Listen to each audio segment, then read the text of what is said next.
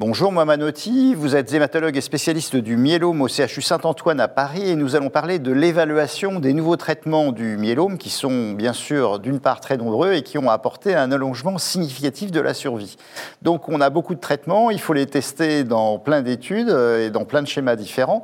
Et est-ce que les critères d'évaluation classiques dont on dispose sont toujours euh, adaptés, en particulier euh, la survie globale qui, on le voit, s'allonge avec certains traitements de façon pas indéfini, mais presque.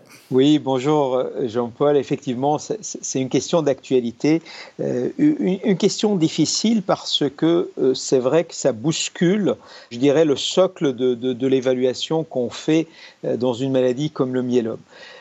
Et, et, pourquoi ce questionnement aujourd'hui Parce que quand on regarde le myélome du sujet jeune, c'est-à-dire éligible à la greffe, avec un traitement d'induction euh, bien conduit, une autogreffe, un traitement de consultation, un traitement d'entretien, euh, on, est en train euh, d'atteindre des survies sans progression et des survies globales qui peuvent dépasser les 10 ans.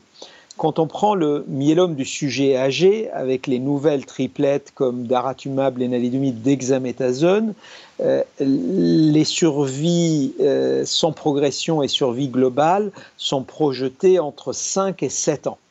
Donc, euh, face à ce genre de chiffres, on peut toujours dire, bien évidemment, on, va regarder, on va continuer à regarder la survie globale. Mais ça veut dire quoi? Ça veut dire que quand vous voulez tester une nouvelle combinaison, il va falloir attendre 10 ans, voire plus, pour voir une différence.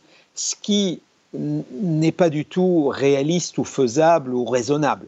D'où l'idée de regarder euh, des marqueurs indirects. Et c'est là où rentre en jeu euh, l'évaluation, la mesure de la maladie résiduelle, la fameuse euh, MRD. Et, c'est vrai que c'est un outil extrêmement performant, un outil puissant pour, qui, peut refléter je dirais, ou être une sorte d'indicateur indirect euh, de la survie sur le long terme.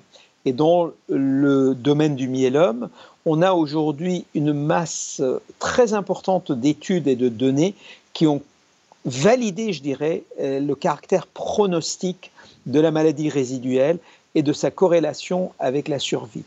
Maintenant, on n'a pas résolu toutes les questions et tous les problèmes que cela pose, c'est-à-dire la technique de mesure, parce que vous savez, on peut mesurer cela euh, avec la technique du NGS, c'est-à-dire le séquençage de nouvelle génération. On peut mesurer ça par la cytométrie en flux multicouleur. Euh, ceci va être aussi euh, lié à la question de la sensibilité et quelle profondeur va-t-on utiliser 10-5 ou 10-6 10-6 est probablement plus approprié à mon sens, même s'il est plus difficile à mesurer comme seuil. Et puis, autre particularité du myélome, c'est qu'il s'agit euh, d'une maladie osseuse avec parfois un aspect, comme on dit, patchy. Et c'est là où euh, on aimerait aussi avoir une évaluation euh, par imagerie. Et, ici rentre en jeu le TEP scan.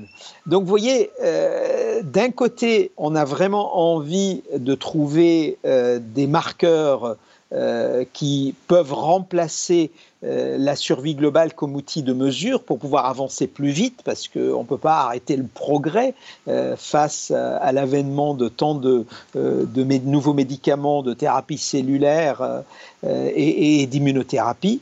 Mais en même temps, ces outils de mesure de la maladie résiduelle doivent être affinés et puis doivent être aussi validés dans des études prospectives. Donc vous voyez, la question est compliquée, mais on n'en est pas loin, à mon sens, et de toute manière, on n'aura pas le choix. On n'aura pas le choix. Il va falloir, euh, je dirais, euh, aujourd'hui modifier notre vision et notre façon euh, traditionnelle de mesurer le devenir sur le long terme des malades si on veut continuer à progresser dans les thérapeutiques du myélome. Et euh, selon votre expérience, est-ce qu'à votre avis, ce sera un critère, par exemple la MRD, en ayant défini un seuil, ou est-ce que ce sera la MRD plus euh, un autre critère, pourquoi pas le PET scan, comme vous l'avez dit tout à l'heure, pour voir euh, la répartition de la maladie? Probablement, je crois que ça sera à la fois une mesure de la MRD biologique, mais aussi le PET scan. Par contre, quand on dit MRD, cela ne veut pas dire qu'on ne regardera pas la survie globale ou la survie sans progression. Je crois il ne faut pas opposer ces indicateurs, ces critères de jugement, mais il faut qu'ils aillent ensemble. On peut toujours avoir une lecture, je dirais entre guillemets, rapide avec la MRD, mais avoir une euh, lecture à plus long terme euh, qui est celle de la survie sans progression ou de la survie globale. Euh, et, ça, c'est extrêmement important et il faut qu'on l'intègre dans les nouveaux schémas des, des, protocoles à venir.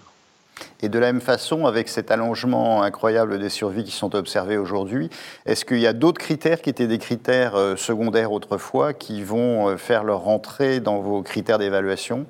Que ce soit la maladie osseuse, la maladie infectieuse, euh, la maladie rénale bah, euh, ici, euh, en fait, on touche du doigt au fur et à mesure qu'on s'améliore en termes de contrôle de la maladie. Bah, si on veut s'améliorer, bah, il faut s'améliorer sur aussi les complications. il faut s'améliorer sur tout ce qui entoure la maladie. Et c'est là, effectivement, autant c'était acquis que euh, un myélome immunodéprimé, bah, malheureusement, on n'a pas le choix, il fait des infections opportunistes. Autant aujourd'hui, si on a une capacité à contrôler euh, durablement et efficacement la maladie myélomateuse, bah, il devient de moins en moins acceptable euh, d'avoir des infections opportunistes.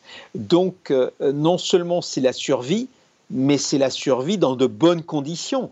Et c'est là où vous intégrez euh, les événements osseux, euh, on intègre les événements infectieux, on intègre aussi la qualité de vie, parce qu'il faut savoir que la qualité de vie, c'est quand même euh, quelque chose qui est très cher pour les malades.